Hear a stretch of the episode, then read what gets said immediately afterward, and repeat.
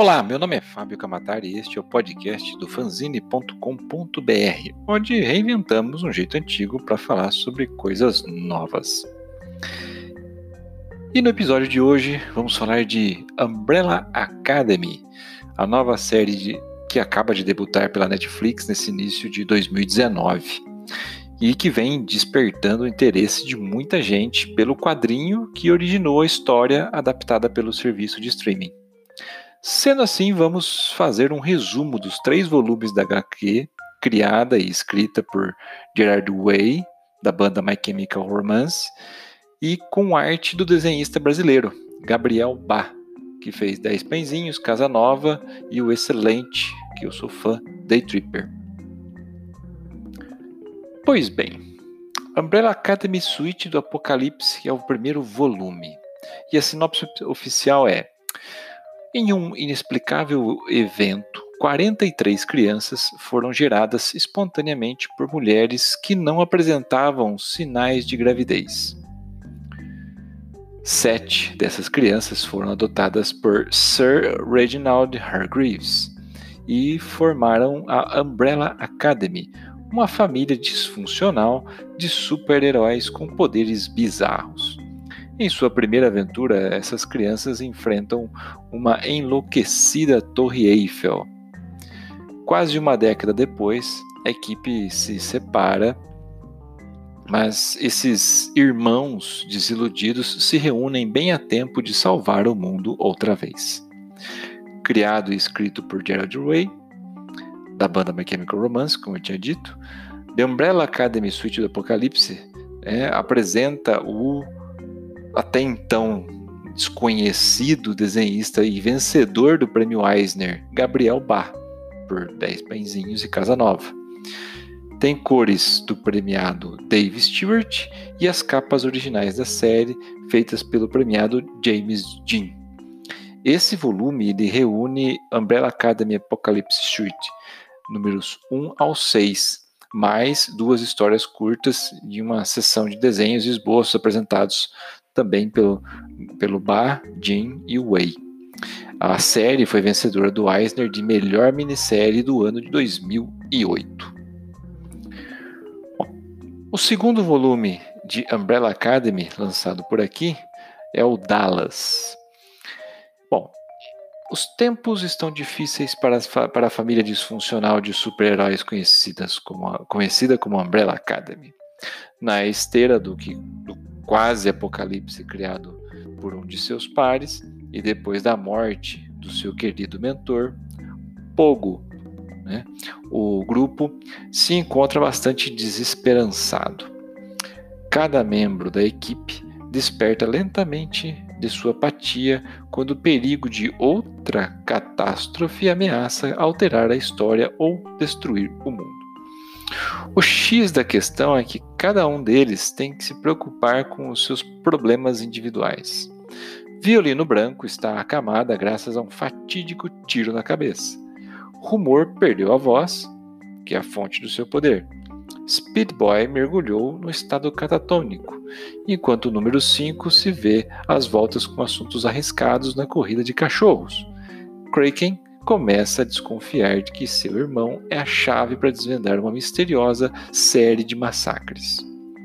Dallas, este novo volume, está cheio de aventuras da, de Umbrella Academy, é um épico que vai transformar literalmente a história, sem mudar absolutamente nada, numa jornada através do tempo, do espaço e do Vietnã, culminando até no assassinato de JFK.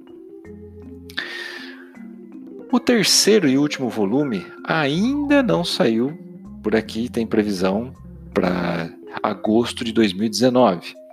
E, é, e por enquanto o nome vai ser Hotel Oblivion. E diante de um número crescente de lunáticos com superpoderes, ansiosos para lutar contra a sua própria ninhada de prodígios, Sir Reginald Hargreaves desenvolveu uma solução definitiva. Agora, apenas alguns anos após a morte dele, a Umbrella Academy está literalmente espalhada. Número 5 virou uma arma de aluguel.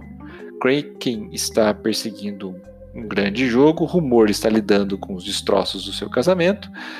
Space Boy né, fora de forma, percorre as ruas de Tóquio. Vânia continua sua fisioterapia depois de ser baleada na cabeça e ninguém quer falar sobre o que Ciance está fazendo. A série de super-heróis premiada e campeã de vendas retorna, mais estranha do que nunca, como a gente pode ver, e o passado deles está voltando para caçá-los. Pois bem, esses são os três volumes que vão reunir as edições até então lançadas de Umbrella Academy. Agora, quem são Gerard Way e Gabriel Bá? Nosso amigo vocalista do My Chemical Romance foi, foi vocalista da banda até 2013, quando o grupo encerrou as suas atividades. Mas ele já flertava com os quadrinhos desde os 16 anos de idade. Ele estourou com The Umbrella Academy, mas também já assinou The True Lives of the Fabulous Killjoys, em 2013, Cave Carson Has a Cybernetic Eye, 2016 até 2018, e Patrulha do Destino, isso, aquela mesma equipe que aparece na série Titãs também na Netflix, na Netflix, não, perdão, DC, mas que saiu no Brasil pela Netflix também no, entre os anos de 2016 e 2018. Já Gabriel Bá é um dos maiores quadrinistas brasileiros da atualidade. Ele e o seu irmão gêmeo Fábio Moon foram os primeiros brasileiros a ganharem um prêmio Eisner, que, para quem não conhece, é o Oscar dos quadrinhos. E isso aconteceu no ano de 2008, pela melhor antologia, né, uma obra de cinco, e, e o melhor quadrinho digital, com Sugar Shock.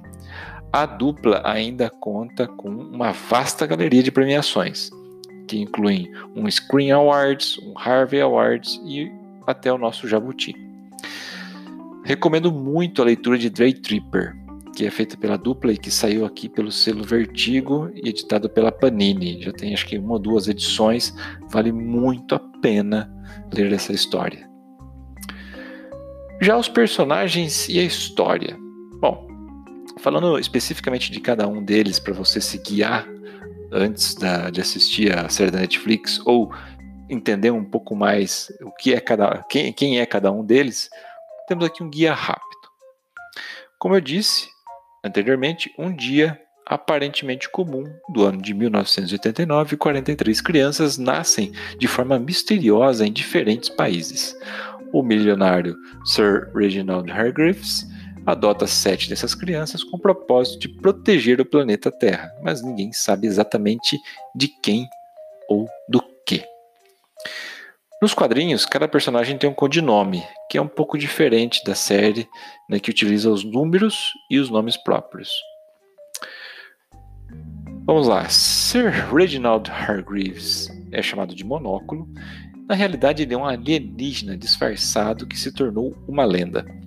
Bilionário, ele é um medalhista olímpico e um cientista brilhante.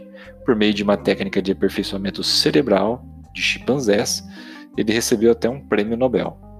O Faz Tudo adotou as sete crianças com habilidades especiais e acabou virando um pai, mentor e até carrasco, pois implementava um regime muito severo aos jovens. Número 1, um, que é o Luther, ou o Space Boy, é considerado o líder do time. Ele tem super força e sempre foi um grande admirador do pai. Porém, após um acidente, ele teve o corpo destruído e acabou fundido a um corpo de, um, de gorila para ser salvo. Depois que os seus irmãos abandonaram a equipe, ele foi enviado à Lua para evitar uma eventual ameaça alienígena. Número 2 é o Diego, ou Kraken. É um talentosíssimo com armas brancas. Diego acabou virando uma espécie de vigilante depois que fugiu de casa. Ele é o mais rebelde e provocador de todos, especialmente quando está com o Space Boy. No fim das contas, porém, ele acaba fazendo as coisas certas, mas por meios um tanto quanto questionáveis. Número 3, a Alison, ou a Rumor, tem a capacidade de alterar o livre-arbítrio das pessoas apenas ao fazer sugestões para ela. Ela foi a primeira a abandonar a casa dos Hargreaves e construiu sua própria família. No entanto, após se divorciar, ela não conseguiu a guarda da filha. O número 4, que é o Klaus, ou Sense, consegue conversar com os mortos e tem poderes telecinéticos. Por causa do contato com os mortos e pela aparente incapacidade de morrer, ele é um pouco instável mentalmente e acaba abusando do uso de drogas. Número 5, só conhecemos por número 5. Provavelmente o mais forte dos irmãos adotivos. Tem a capacidade de viajar no espaço e tempo, e apesar das orientações de Hargreaves de não viajar muito longe no futuro, ele desobedeceu e, não, e acabou não conseguindo mais voltar. O garoto acabou em uma realidade pós-apocalíptica e só descobre como retornar 20 anos depois, com o objetivo de impedir o fim do mundo. Número 6 é o Ben, ou horror. O jovem Ben já havia morrido quando os acontecimentos de Umbrella Academy começam a ser contados. Ele tinha monstros de outra dimensão abrigados em seu próprio corpo, mas acabou morrendo brutalmente durante uma missão. Há uma estátua da, dele na mansão dos Harry Greaves em sua homenagem.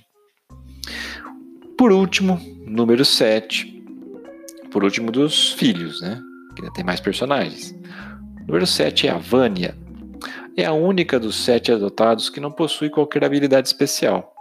Ela passa a vida sendo deixada de lado, humilhada pelo pai e esquecida pelos irmãos.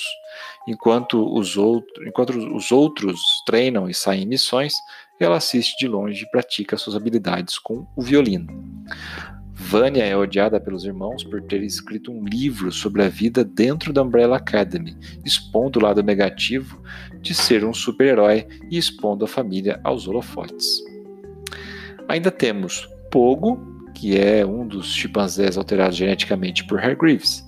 Ele virou parte da família e esteve presente em todos os momentos da criação dos irmãos, sempre servindo como ajudante do monóculo. Hazel e Cha-Cha. Esses dois são os assassinos temporais que trabalham para Temps Aeternalis, uma agência responsável por manter a cronologia do espaço-tempo.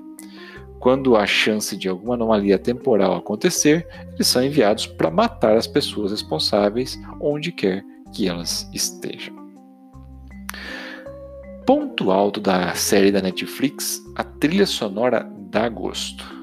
A gente selecionou uma playlist no post desse episódio lá no Spotify para você aproveitar enquanto lê, se você tiver acesso a essas edições. Beleza, meus amigos?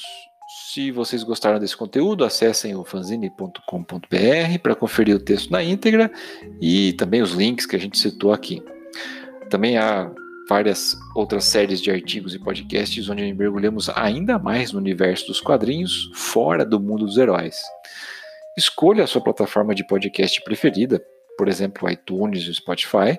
Se quiser bater um papo direto comigo, me siga no Instagram, lá eu sou o arroba Kamatari, e também o Instagram do Fanzine, que é o arroba fanzine. Gostou mesmo? Compartilhe esse episódio com um amigo e até a próxima. Thank you.